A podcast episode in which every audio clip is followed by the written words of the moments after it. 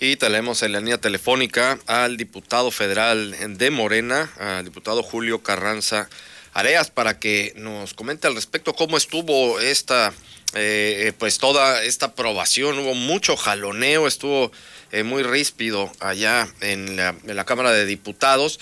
Hubo ahí recortes importantes que vamos a estar analizando. Por lo pronto que nos dé un panorama de, cómo se dio eh, todo esto, toda esta sesión que fue maratónica en, el, en la Cámara de Diputados. Diputado, muy buenos días. ¿Qué tal, Jorge? Buenos días, gracias. Siempre gracias por dar la oportunidad de, opinar acerca de los eventos que pasan en la Cámara de Diputados. Pues eh, sí, con jaloneo, fue más de 36 horas con, con, este, con esta discusión de presupuesto, que ya se, ya, bueno, ya se volvió este casi casi un, un este un foco de atención para los ciudadanos porque pues ahora sí los diputados estamos haciendo nuestra chamba, estamos realmente aplicándonos donde por más de seis o siete años después de que se implementaron los moches, se dedicaban más a, cobrar sus, sus cuotas de, etiqueta que a, ver realmente el 95% del presupuesto en qué se gastaba. Oye, diputado, a ver, eh, aquí hay varios recortes que se hicieron también, han sido polémicos, muchos sectores se han estado quejando. Me, interesaría mucho entrar al, primero que más nos tiene que importar a todos, que es el tema de la salud. Los recortes que también se dieron con relación a que desaparecieron también los fideicomisos, toda esta reserva de, de este presupuesto de salud y sobre todo ahora que viene el tema de eh, las vacunas y que pues en esencia no hubo un apartado para eh, presupuesto para eh, la adquisición y sobre todo también aplicación, todo el procedimiento de las vacunas contra el COVID y también eh, toda la parte de el resguardo de las vacunas, porque hasta donde tenemos entendido, por ejemplo, la de Pfizer, se necesita unas, unas especificaciones eh, muy precisas de enfriamiento, de congelamiento incluso de estas vacunas y, no está presupuestado esto, eh, diputado. ¿qué, se, ¿Qué va a pasar ahí? A ver, no puedes presupuestar algo que no tienes definido en una línea de tiempo qué va a pasar. En la cuestión de los fideicomisos esto es muy simple. Los fideicomisos se, se, pusieron como, como una figura jurídico privada que, que, este, que permitía la ineficiencia de la aplicación de presupuestos. Entonces, por ejemplo, en el caso de lo que tanto hicieron bulla en, en relación a las, a las enfermedades catastróficas que realmente se le metían al fideicomiso 11 mil millones y que los últimos por año y que en los últimos siete años no se tocó, pues lógicamente ah, eh, tienen unas reglas de operación que lo único que permiten es ponerle la camita al gobierno actual para que no puede, para que no pudiese actuar de manera este, rápida en, en, en, en, la cuestión de tener una vacuna a tiempo. Ellos pegaron de brincos por dos cosas. Primero, por los fideicomisos. Segundo, por, por ese por ese tomar el dinero para tenerlo listo para aplicarlo en cuanto se necesite.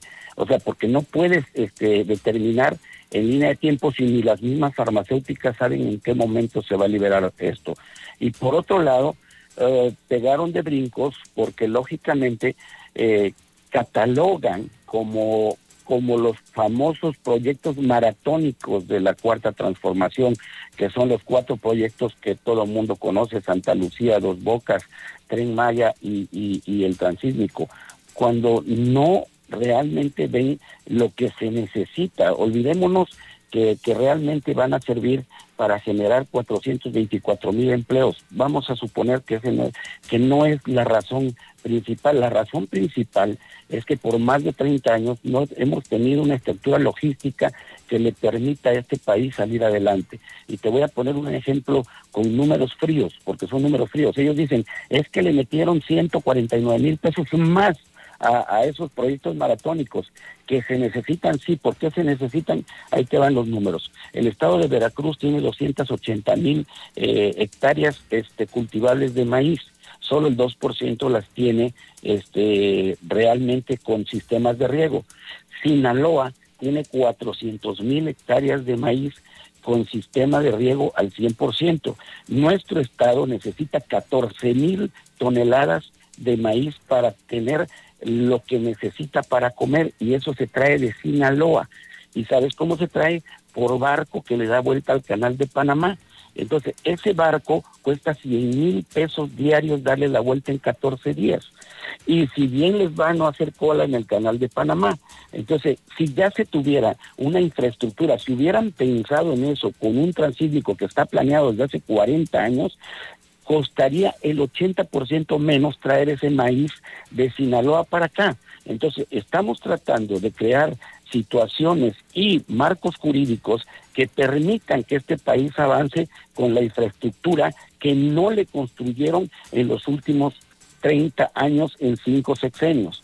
Entonces, esta parte, nosotros estamos viendo que de un presupuesto que se divide en gasto programable y en gasto no programable, el 73.6% de ese gasto no programable va para satisfacer ahorita lo fuerte que viene una, una situación económica para la mayoría de la población eh, que está eh, realmente con cuestiones de alimentación diaria.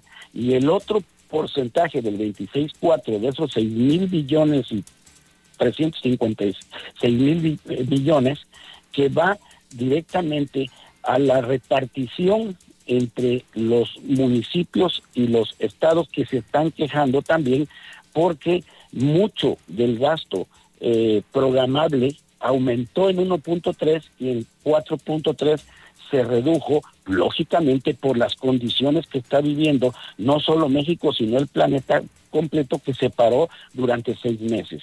Entonces, en la oposición realmente sigue con esa temática de distraer a la gente mostrándoles el arbolito en lugar de mostrarles el bosque completo.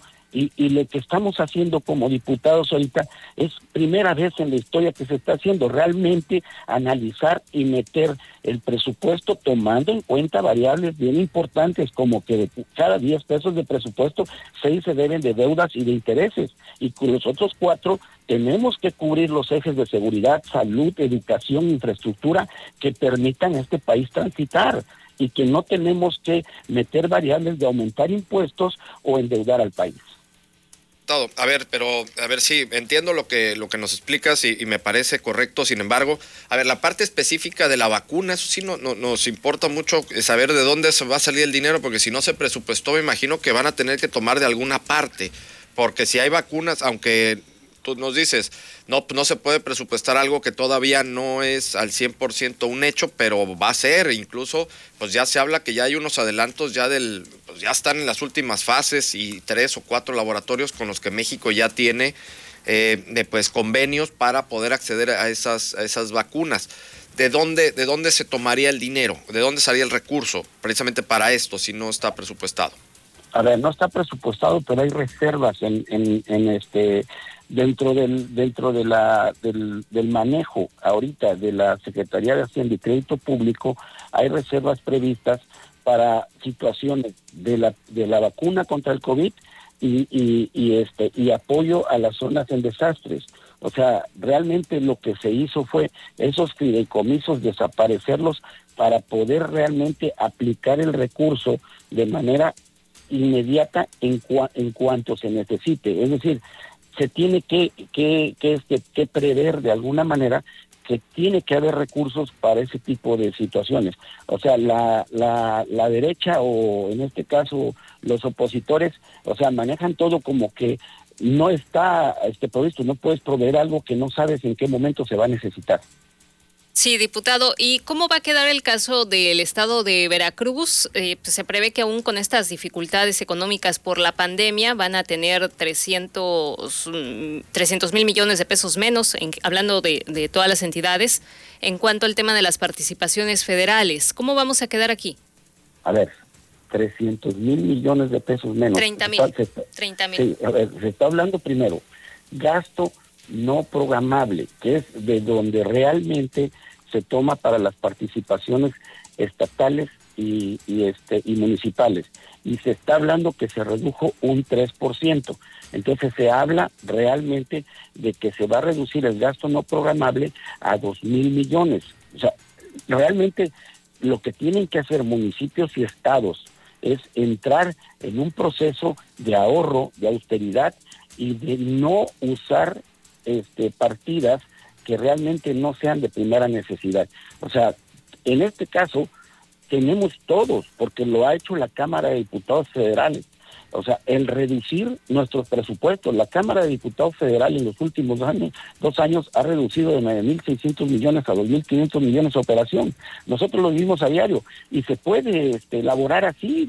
en lugar de mandarnos dos cajas de papel por mes, ahora nos mandan dos paquetes. Y sin embargo, operamos ya no nos mandan las, las botellitas de agua, nos mandan un garrafón y operamos. O sea, se puede realmente se puede, porque ahorita estamos en un caso en que nos tenemos que restringir por esta crisis económica, que, que, se, que una crisis de salud que se convierte en crisis económica. Perfecto, diputado. Pues vamos a dejarlo por, por aquí hasta ahora por cuestiones de tiempo, pero si te parece, eh, vamos a seguir pendientes contigo. Hay muchos eh, sectores más que, que sí nos interesaría analizar también, sobre todo los que en donde tú estás en las comisiones, ir viendo lo de la parte de marina, la parte de agua. Eh, hay muchos, el sector agropecuario también se queja con, estos recortes. Eh, es muy amplio esto, lo conocemos y, sabemos que, nos llevaremos mucho más tiempo, pero si nos permites, vamos a seguirlo analizando en, la semana, ¿te parece? Por supuesto, Jorge, y siempre bien agradecido por, por la oportunidad que, nos dan de poder opinar, porque realmente casi casi nos agarran con pégale al diputado cada vez que veo el periódico, digo, pues, realmente esta, en esta ocasión Cámara de Diputados sí se está aplicando en ver en qué se tiene que usar el dinero y se está usando además porque hay muy poco. Ahora sí, hay muy poco en relación a todo lo que se necesita que se dejó de hacer de infraestructura y que se está aplicando. Perfecto, perfecto, diputado. Pues muchas gracias y vamos a seguir muy pendientes con estos temas para, para seguirlos analizando. Gracias por la oportunidad, Jorge. Al contrario, gracias a ti. Estuvimos platicando con el diputado federal de Morena, Julio Carranza Areas, para analizar este presupuesto de la federación. Ya salió, ya se aprobó en la Cámara de Diputados, ahora ya se va al Senado para su ratificación y sobre esto, bueno, pues ya vemos que son estos 6 billones 295 mil pesos que se van a estar aplicando en distintos rubros con varios recortes y los sectores, muchos sectores siguen eh, todavía, entre ellos el campo, por ejemplo, que ya no pudimos platicar con eso, pero vamos a estarlos analizando eh, cada uno de ellos. Eh, decidimos centrarnos en la parte de salud porque es lo que más nos importa en estos momentos. La pandemia ni ha bajado, ni se ha domado, ni, ni ha menguado, ni es un rebrote, porque nunca ha dejado de haber el número de contagios y, y de muertes en el país, porque con los subregistros que tenemos, hay que recordarlo, ya estamos en más de un millón de infectados registros oficiales, que estos, cuando dijo Hugo López Gatel, el subsecretario de Salud, que había que eh, que todo esto en el modelo Centinela, el número que se diera había que multiplicarlo por 8 y si ya llegamos a un millón en los números oficiales, pues si usted multiplica un millón por 8, pues seríamos 8 millones de personas infectadas en nuestro país y el número de muertos que estamos a punto de llegar a 100 mil muertos también en registros oficiales, pues aquí habría que multiplicarlos por tres, entonces estamos hablando de que vamos a llegar más o menos o vamos a tener más o menos 300 mil personas fallecidas por la pandemia. Por eso la importancia de ver de dónde van a tomar esos recursos, si está preparado el propio gobierno en materia económica, vamos a decirlo aquí ya tal cual, vamos a hacer a un lado la parte operativa, que eso digo, como se ha manejado la pandemia, pues deja mucho que desear.